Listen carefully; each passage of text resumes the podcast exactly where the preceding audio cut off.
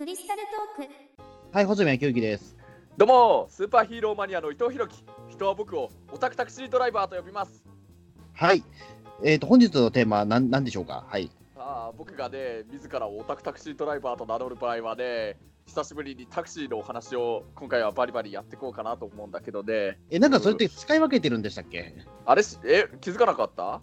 うん。いや、俺はあんま気づいてないです。なんか、え。いやいやいやあのね基本的には怪獣記憶男って言ってると思うんだけれどねやっぱりあのタクシーの話をするときはねやっぱりほらオタクタクシードライバーでなんか中澤さんにこれつけてもらった肩書きみたいな感じなんだけれど、うん、それを言うようにしてるんだよ。うんああ、なるほど。ええうん、なるほど。一応じゃあそういった前振りが一応あるあるわけですね。そうなんだよね。うんなるほど。ええ俺初めて知りました、それ。あえそうそうか気づいてもらえなかったのか。まあそうだいや、だってどこまで行っても伊藤さんは伊藤さんですからね。そうなんだそ。んなに、うん、まあ多分初めて気づいたって人も多いと思うんですけど。そうええかそうかそうか。まあね、たとえあのね、えウルトラセブンでも諸星ダンは諸星ダンだもんね、みたいな。それと一緒か。ええそうなんですよ。はいえそうそう。いやー、なんかね、結構ね、なんか、いろいろツイッターとかでもね、あと直接お会いした人とかでもね、なんか僕のそのタクシーの話、また知ってくださいって結構ね、リクエストは実はいただいててね、ええうん、そういう方たちを結構、ある意味お待たせしてしまったかもしれないんだけどね、ほら、そうそう、そもそもさ、あの、去年のさ、あの、年末に録音した2019年のちょっと話だとか、それの、あの続きのやつのその翌週の今度2019年の目標。あの時さそうそうそうそう、2019年の目標会取りましたね。そうそう、ええ。あの時にさ、僕がタクシー関係でちょっとあの大きなことがあるって言ったの、もしかしてもう覚えてないか。いや、おそれは覚えてます。ええ。うんうん。それは覚えてるんですけども、ただうん何もヒントも何もないので、うん。あの妄想のしようがないというか、そのツイートほどしようがないというか、ええ。うんということもあるので、うん。ええ。あのね、今言われるまで忘れてました そうか、あのね、えまあ、あの2019年の2月の間にちょっと大きなことがあるって確か僕言ったはずなんだけれど、まあ、それはねましたね、ええうん。それは。まあ、実際本当予定通り行ってたんだけれど、まあ、ちょっといろいろあってね発表ができたのはもう4月に入ってからの4月に入ってからっていうか4月2日だったかな、うん、に年度が変わったと同時くらいに発表してちょっとねあの1ヶ月くらいちょっと間が空いちゃったんだけどねそれがあってからそろそろそのお話をしようと思ってね、うん。そうそう。あそれして大丈夫かな？あのねうん。ええ。うん、まあ僕ね、あのまあ、一応タクシー運転手、タクシードライバーをね、もうもうかれこれおかげさまで今年でもう5年くらいやらせていただいてるんだけれど、うん、あのももともとね、まあ、ここまではちょっと話したとは思うんだけれど、その5年間やってたのがね、あのチェッカー無線グループっていうね、主にあの、はいはい。オレンジ色のあのタクシーにそのチェック柄のなんか模様のついてるタクシーの,、あのグループの中の一つにある、もうここまで来るともう会社名ももう明かしちゃうけれど、あの武蔵境の中央線の武蔵境、まあ番地で言うと、住所で言うとあの三鷹市なんだけど、三鷹市にある、うん。あの堺交通っていうそのチェッカー無線に所属しているちょっと会社にいたんだよね。はい。うん武蔵境の境で堺交通なんだけれど、はい、あ、なるほど、ねそれで、あ、武蔵境だから境交通なんですね。そうそうそうそうそう、うん。なんかそれでね境っていうと、どうしてもなんか、その大阪のね、関係だだと思っちゃうから、あ関西ー関係の関会社なのかなと結構思ってました。多分それは字はあれでしょ、あのなんか土みたいなやつに右側にあの海洋圏の海って書く方の境だったかな。うん、あ、あのそっちだと思ってました。境交通って言ってたから。ええあのー武蔵境の境だから境目のそういうことなのかね。はいはい、そういうことか。ええうんいや、まあ初めて知りました、正直。ええ そうなんだ。まあそれですこれ、で、境交通って知らなかったから。ええまあまあそれはそういうタクシー関東京のタクシー関係の人じゃなければ、会社名自体は知らないのも無理はないとはなるほど、武蔵境だから境交通だな。ええそうそうそう、うんまあ、それでね、まあ、ちその境交通も加盟してるね、チェッカー無線グループっていうのがね、都内でね、全部で、まあ、僕が最後在籍してた時点で48社あるみたいなんだけれど、うん。あの23区内と、あと武蔵野市と三鷹市の中の地区では、それで、そのうちさ、僕あの話したことあると思うんだけど、その境あのチェッカー無線のそれのあのマスコットのキャラクターのチェックルちゃんっていうキャラクターがいたんだけれど、いるんだけど、はいはいはい。そのチェックルちゃんのイラストがあのそ屋根のタクシーのアンドンとか、あと後ろのドアのところにちょっと書かれている特別仕様のキャンペーンのチェックルタクシーっていうのに僕乗ってて、それがね、はい。そのチェッカー無線の、ね、中であの全体の中でたったの5台しかないタクシーで、だから48社会社があるうちの5つの会社が1台ずつだけ所有してるっていう、そのくらいちょっとレアな会社で、そのチェックルタクシーが境境交通も実は1台所有してて、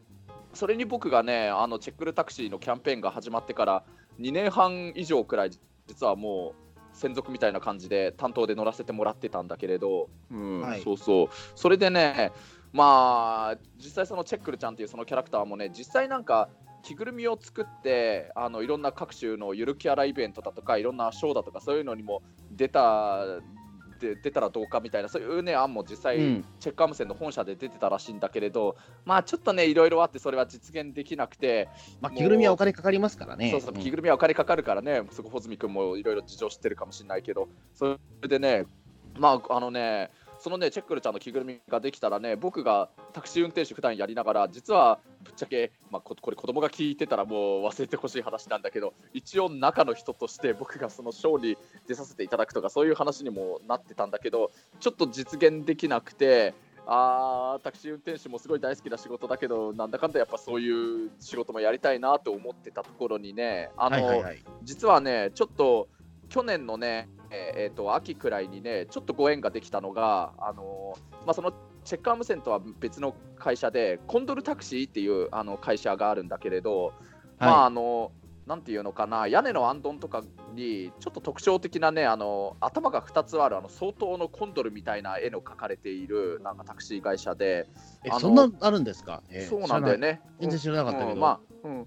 まあ、タクシーの車の車体にはなんか、なんていうの、虹みたいななんか模様のついてるような、あと灰色、グレーの色したなんか車体のタクシーが走っている、そんな会社なんだけれど、知らない両ね。両党コンドルって確かでもちょっとあれ幻獣っぽいやつですよね多分ね、えああ、そうかもしれないね。ー、多分そうですよね。かっこいい2つ頭があるやつだと、えー。そうそうそうそう、うん。実はそのね、コントロタクシーっていうところがね、まあ、実際そういうあのロゴデザインもかっこいいんだけれど、あのね、他にもね、なんか他のタクシー会社では真似しないようなね、本当いろいろ新しいチャレンジ事をしているね、あの会社でね、例えばもういろいろなんかアニメーターとかことコラボしている、そういうコラボレーションタクシーを走らせたりだとか、ええ。まあ、今はちょっと走らせてないんだけれど、あのうん。まあ、一昨年くらいかな、なんかね、金色モザイクっていうアニメがやってたんだけれど、あはいはい名前は聞いたことあります、はいうん、そのね、はい。金色モザイクのね、キャラクターのなんかイラストがまさにその車体に結構目立つ感じで描かれてるね、金モザタクシーっていう、そういう、もうアニメファンの人からね、ちょっと少し話題になってたような、そういうコラボタクシーを走らせてて、あの僕もまあ当時ね、あのそのチェックアーム線の堺交通に現役乗務員として所属してたわけなんだけど、あの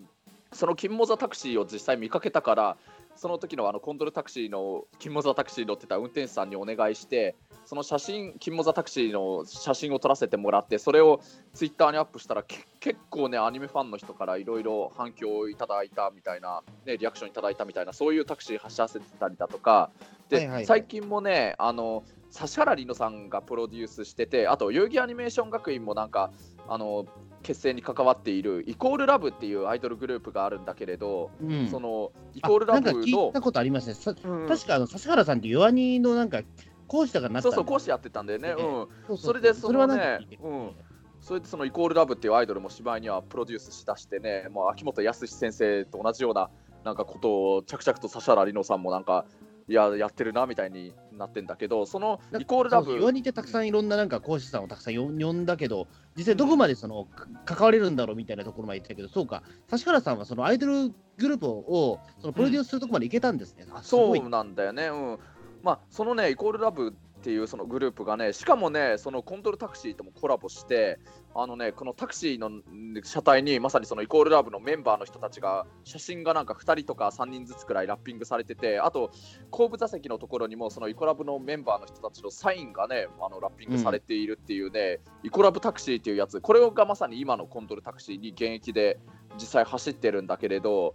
もうこれも本当ね、そのイコラブタクシーを見かけたっていう人だとか、実際乗ったっていう人から、毎日のようにそれのイコラブタクシー見たよ、乗ったよっていうツイートがされるくらいのすごい反響のあるタクシー走らせてて、あのね、まあ、そういうあのタクシーを走らせてるような会社で、まあ、もちろんチェックアーム線にもチェックルタクシーっていうタクシーを走らせてたんだけれど、うん。まあ、ただ、そのチェックルちゃんっていうキャラクターはあくまであのチェックアーム線のそのオリジナルのキャラクターなんだけれど、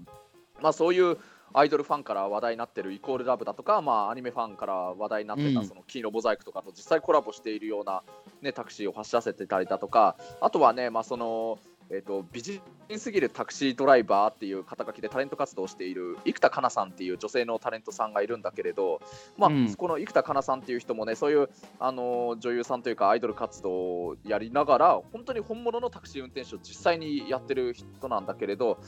何を隠そうというかその生田香奈さんがそもそも所属しているタクシー会社というのがここのコントルタクシーなんだよね。ああ、なるほど。そうそうそう、その生田香奈さんをプロデュースしている、ちょっとあるプロデューサーさんの人がいるんだけど、まあ、その人自身がカリスマタクシードライバーって呼ばれてて、うん、実際タクシー運転手でもある人なんだけれど、その人がそのコントルタクシーともつながりがあって、それもあって生田香奈さんが今、コントルタクシーに所属してるみたいで、他にもね、まあ、そのプロデューサーさんっていう人が、まあ、あの言っちゃうとその作家の下田景樹先生の息子さんで下田博樹さんっていう人がいらっしゃるんだけれどあの大きな木大樹って書いてひろきって読むんだけれどその、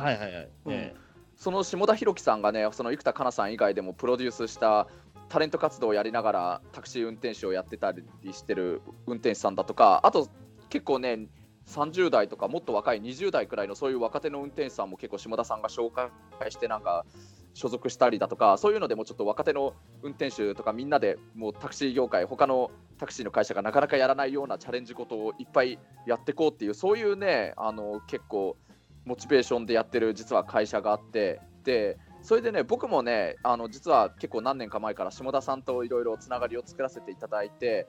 まああの本当にいろいろねそういう他のタクシー会社がやらないチャレンジことをそのコンドルタクシーっていう会社がやってるから僕もその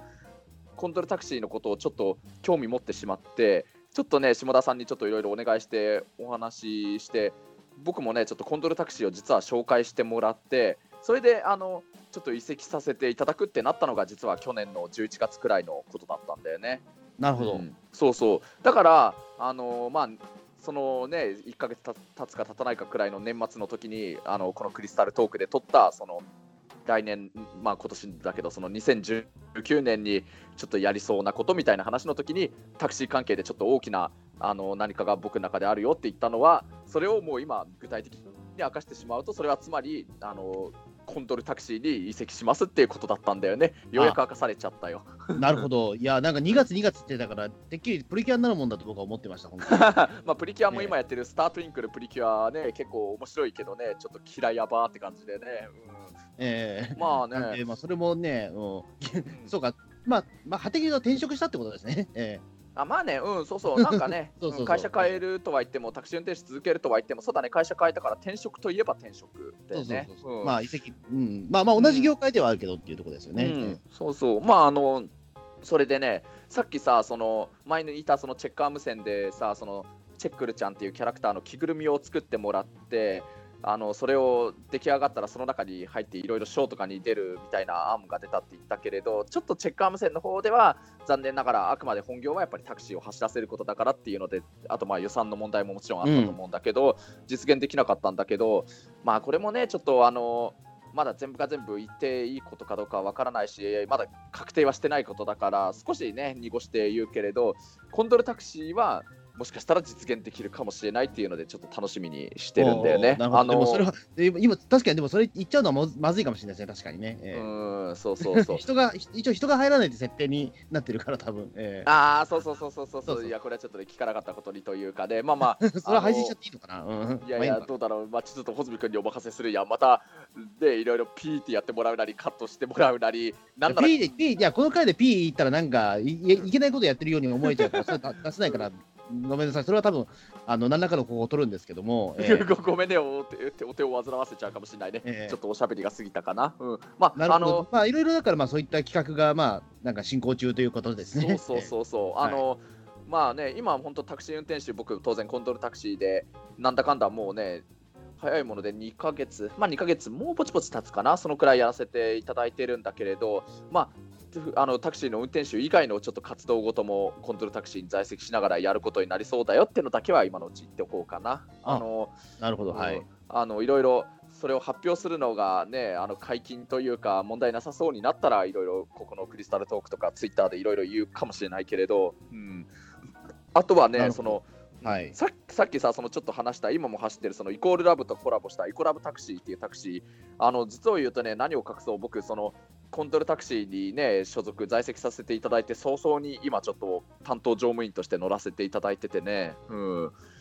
いやそのねイコラブタクシーね本当チェックルタクシーではなかなかちょっとねお客様の方にちょっと気づいてもらいにくくてまああのたまに気づいてもらった時にこのキャラクターは何なんですかって聞かれたりはするんだけれど、あのイコラブタクシーはね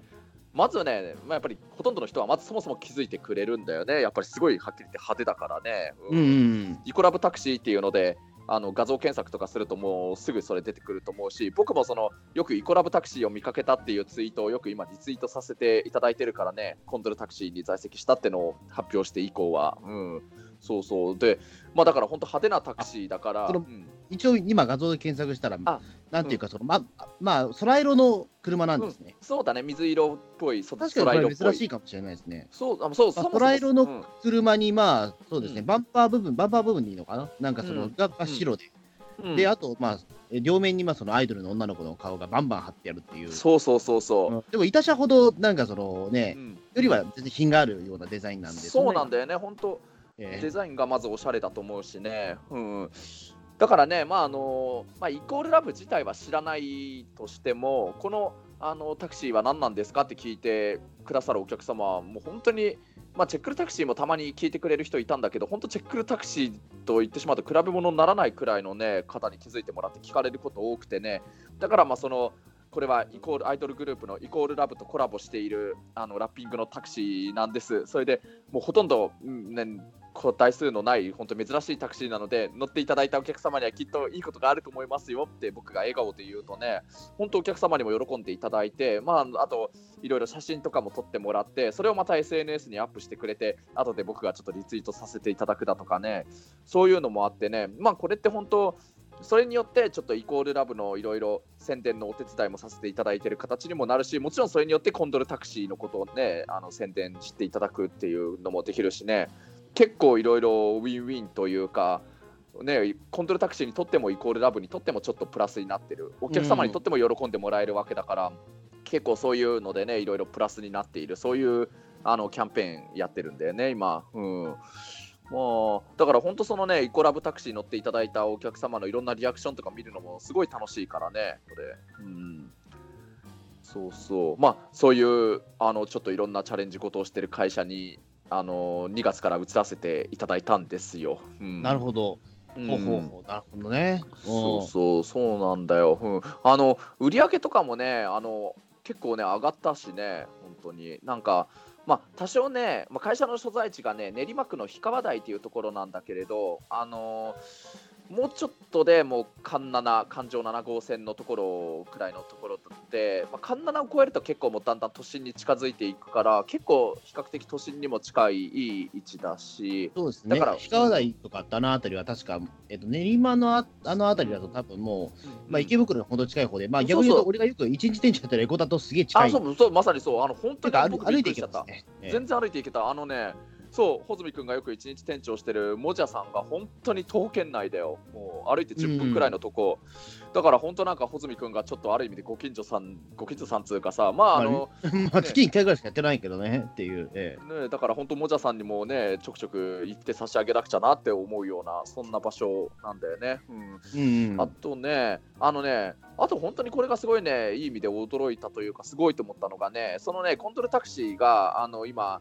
あの取り入れているね、配車アプリがあるんだけれど、まあ、その配車アプリっていうのは、そのスマートフォン使ってお客様がタクシーを呼びたいときに、それ、アプリを使ってタクシーを呼べるっていうやつなんだけれど、あそのね、配車アプリでね、あの、ディディっていうやつがあるんだけど、ディディ、DIDI って書いてディディって読むんだけれど、まあこれね、なんか、本社はなんかまあ中国のなんかそういう IT 企業みたいなところらしいんだけれど、そこがあの日本のあのソフトバンクとなんかそういうタッグを組んで作った開発した配車アプリみたいでね、まああの本社が中国だからっていうのもあるのかもしれないけど、本当中国人とか韓国人とかのそういう外国人の方とか、まあでも本当欧米系の人も中にはいらっしゃるし、もちろん日本人の人もいらっしゃったりするんだけれど、本当にこのディディをねなんか使ってタクシーを呼ぶ方が本当に多くてね、なんか都心をちょっとあの営業して走ってるとね、結構ひっきりなしと言ってもいいくらいな感じで、そのディディが鳴ってね、お客様をちょっと乗せに行くことができてね、まあその、なるほど。そのディディを使えば、そのタクシーのその運転手さんに直になんかそのうん、通知が来るみたいな感じなんですね。そう、まさにそう。でもそれはでも、も結構便利かもしれないです。それまで僕タクシー呼ぶときって全部その、うんえっ、とその会本社に全全部電話して、ねそこで回してくださいって言わないとうん来ないわけじゃないですか。うん、だだだとしたらすごい時間が短縮されますよそう、時間も短縮される。でね、このディディっていうのが本当にもっとさらに便利なのがね、そのね、あの、自分のところに向かってきてくれる運転手さんの乗ってるタクシーのまずナンバーも表示されるし、だからあの車を間違えるってことはほぼほぼないし、あとその担当の運転手の名前も表示されるからね、なんていう名前の情報が来るか。そしてね、あのね、アプリのその画面を見ればね、その自分を迎えに来るタクシーが大体どの位置まで近づいてきてるかっていうのが分かって、でね、タクシーの運転手側から見てもね、お客様がどの位置にいるのかが大体地図に表示されるし、あとそもそもね、そうか、あの J まあ GPS 使えばそうか、そうか、そう簡単に GPS 言ってますね。うん。えまあ、あのお迎え先の住所も表示されるし、そしてね、あのね、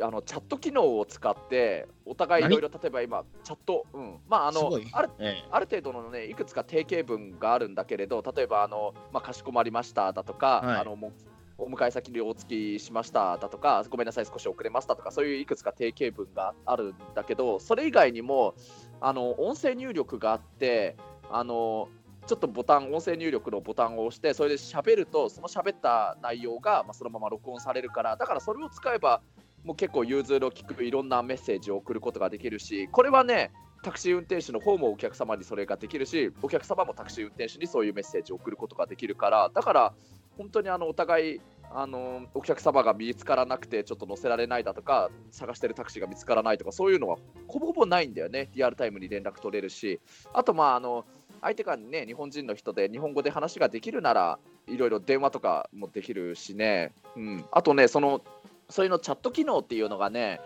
例えば相手が中国人とか、まあ、外国人の人で、日本語が母国じゃな母国語じゃない人が相手の場合はね、チャットでこっちが例えば文字入れるのは、それは日本語で書いてあるんだけど、相手の人に届く場合は、その人の国の言葉で翻訳して表示されるの。うん。あだからなるほど。うん、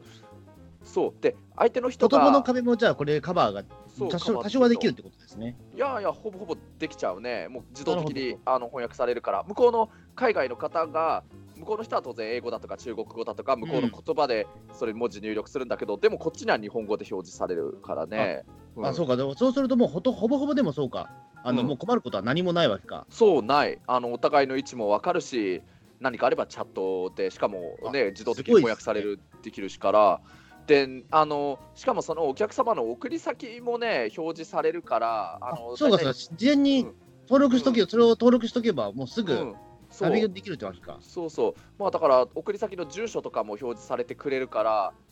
例えば相手のお客様が外国人で具体的な正確な行き先がわからないとか、そういうのもないしね、あと、あの自動的に行き方もカーナビに表示されてくれるから、あの場所がわからなくて、ちょっと行き先、道順とかがわからないっていう場合も、全くわからないってことはなくなるからね、カーナビに表示されてくれるから、うん、そういうめ、うん、そういうめちゃくちゃ便利なあの本配車アプリを使ってるんだよね、コンドルタクシーって。なるほど、そうか、だから、あのそれまでは確かにその、こタクシーってやっぱり、まあ、ある程度、まあ、その技術革新みたいなことはあったんでしょうけども、うん基本的にはその運転手さんに行き先を伝えてっていうことは絶対変わってなかったわけじゃないですか。そうだね。タクシーが生まれてから、多分その方法は変わってないと思うんですよ。うん。うん。そこに、でも今、今そこに、まあ、このね、平成が終わりかけの時に、うん。あのもうなんていうか、その携帯電話一つあれば、それで全部その事前に、こっちはその利用者側が全部ナビゲートみたいな形で、あのうん事前に登録しておけばそれご、それごと行っちゃうっていうことは、なかなかこれは画期的なことだと思うんです。そうなんだよね。本当僕もいい意味でビビった。タタクシーの歴史って始まってると思うんですけども、うん多分ん大変革だと思います、正直、それはもう。本当だよね。本当革命だと思うよね、これって。ううん。すごいな、iPhone とかそういった、まあ、スマートフォンのやっぱり、ね、革新はすごいなというか、うん。うん。あと翻訳機能とかね、やっぱりだから、今俺もだからその翻訳に関しては最近すげえなと思っていて、今あの、Amazon Fire TV 使ってるんですけども、うん。でこれ、Amazon Fire TV って Alexa っていう、まあ、翻訳のソフトが入ってるんですけど、うん。あのなんていうか、まあ、正直 iPhone とかの例えば Siri とかでも、まあ、うん。今、だいぶ向上はしてるんですけども、うん。あんまりだからそのね、えっと、うまくいかなかったりってことはあるんですけども、アレクサは本当にすごくて、うん。あのすぐなんか単語を言ったらそのままもううん。えっ、と、告示されたりするから、あ、もうここまで来たんだっていう、ねうん。ってなってるから、もう、そうなるともう本当に、あのー人とのコミュニケーションっていうか、そのいちいちさ、そのタイプみたいなこともしなくていいいいんだって思う。と、すごいなっていうか。うんまあで本当ねもう本当それでいろんな国籍の人が利用するし行き先だって本当にいろんな行き先があるからね。まあまあ近場の人ももちろんいるし中には例えばもう羽田空港までだとかあと、まあ、僕が実際乗せたお客様の中で遠い人でいうと本当もう千葉の幕張だとか、まあ、埼玉の方だとかっていう方もいらっしゃったりしたし、まあ、僕じゃないけれどあの一番遠い人でなんか埼玉のあ違う茨城茨城のつくばの方まで行っただとかそういう人もいたりとかするみたいだしね。本当にいろんなまさにいろんな国籍のいろんな方が乗ってくるししかも行き先も本当にまたいろいろまちまちでおすっごい面白いからね。だからディディのその配車の依頼が来ると本当いろんな意味で楽しみになるからね、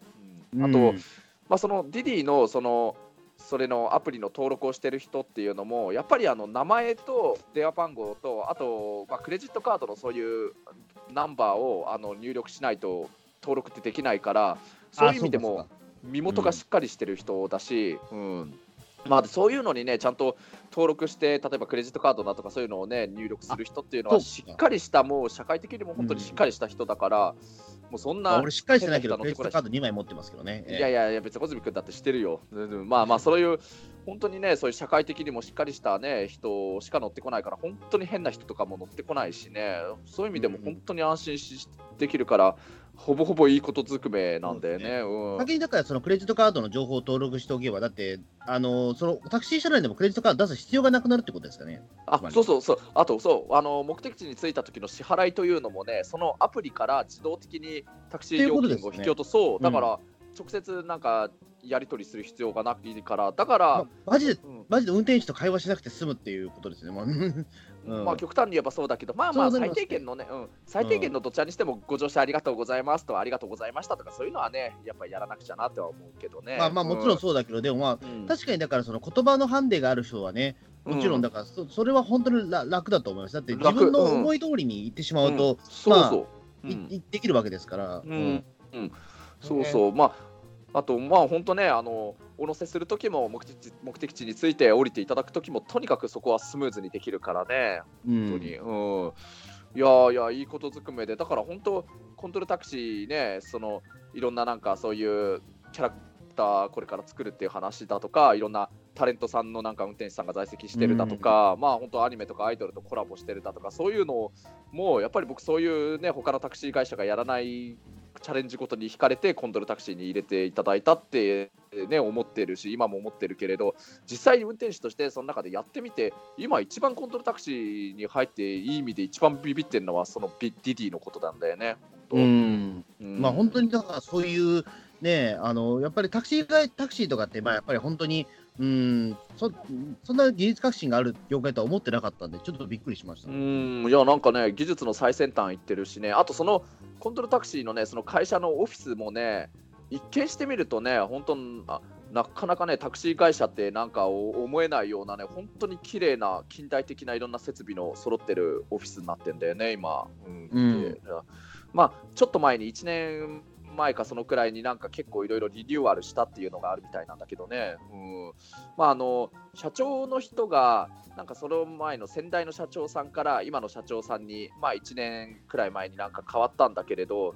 それからその今のその新しい社長さんがもうそのコントロールタクシーっていう会社を本当にそれまでのタクシー業界からのいろんなイメージを変えていこうっていういろいろチャレンジ事をなさる人でそういうまず会社のなんかリニューアルしたのもそうだしその DD を取り入れたっていうのもそうだしやっぱりそのいろんなアイドルとかアニメとコラボをしたりだとかそういうのをしだしたっていうのもやっぱり今の社社長さんになってからなんだよね。うんうん、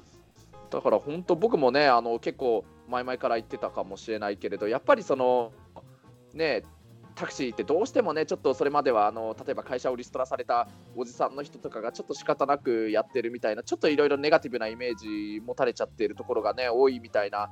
ね人は、うん、そういうのあったかもしれないんだけれどでも本当にねタクシーってやればやるほど本当にねそれこそ夢を持っていろんな他に活動事をやってる若者にこそ向いてる仕事だなって本当に僕思ってるからね、うん。そこを本当にあとはもうタクシーはしっかりした接客をするサービス業っていうねそれをもっともっとイメージねあのつかせたいなっていうのは僕も思ってたしそのために自分も頑張らなくちゃいけないと思ってたからなんか自分のそういうやってみたいチャレンジとかこれから上がっていきたいステージっていうのも本当に今のコントロールタクシー入ってからあこれはいい意味でどんどん自分はまたこれある意味でちょっと厳しい環境に自分今行ったなと少し思ってるんだけどまたさらにタクシー運転手としてのこれはレベルアップさせていただける場所になりそうだぞっていうのは今思ってるんだよね。うん、そうそう、うん、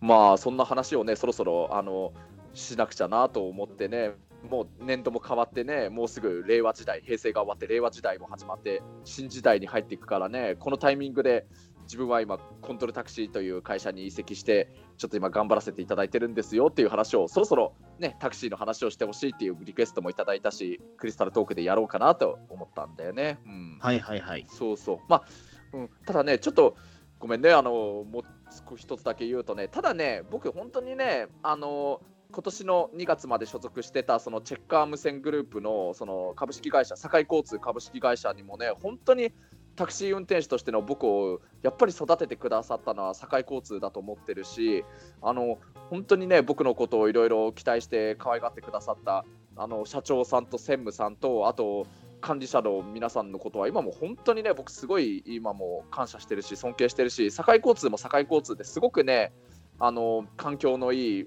乗務員さんの運転手さんのことを大事にしている会社だなっていうのは本当に思ってるから本当にね堺交通も、まあ、タクシ運転手さんにあのこれからなってみたいっていう人とかがいたらね、本当にあのー、コントロタクシーもいいとこだし、僕の前いた堺交通もすごくいい会社だですよっていうのは、すごく伝えたいなっていう気持ちは持ってるよ。うん、うん、はい。まあね、本当、だから本当ねタク、タクシーの業界って本当にね、もうこれからどんどんいろいろそういうね DD っていうあのいろんな最先端のそういうアプリを取り入れたりだとかいろいろ技術革新もしてるようなところだからこれから本当タクシーの業界ってもっともっといろいろ良くなっていくなって僕は運転手やりながら思ってるからね。うん、なるほど、まあ、はい、うん。まあ穂積君ももしね、この長い人生でちょっと何かのきっかけとか縁があって、ちょっとタクシー運転手ちょっとやってみたくなっちゃったなって思ったのあったら、もう僕に言ってくれたら、もうすぐいろいろ紹介するから。ああ、まあじゃあちょっとかん考えておきますね。えー、うんまあ、ままずだからもう、ずっともう運転してないんで、なんかもう、えー、車をね、まずそこからですけど。えーうん、じゃあ、ね、本当、車のちょっと久しぶりの運転も兼ねてね、前々からちょっと話したことあるかもしれないけど、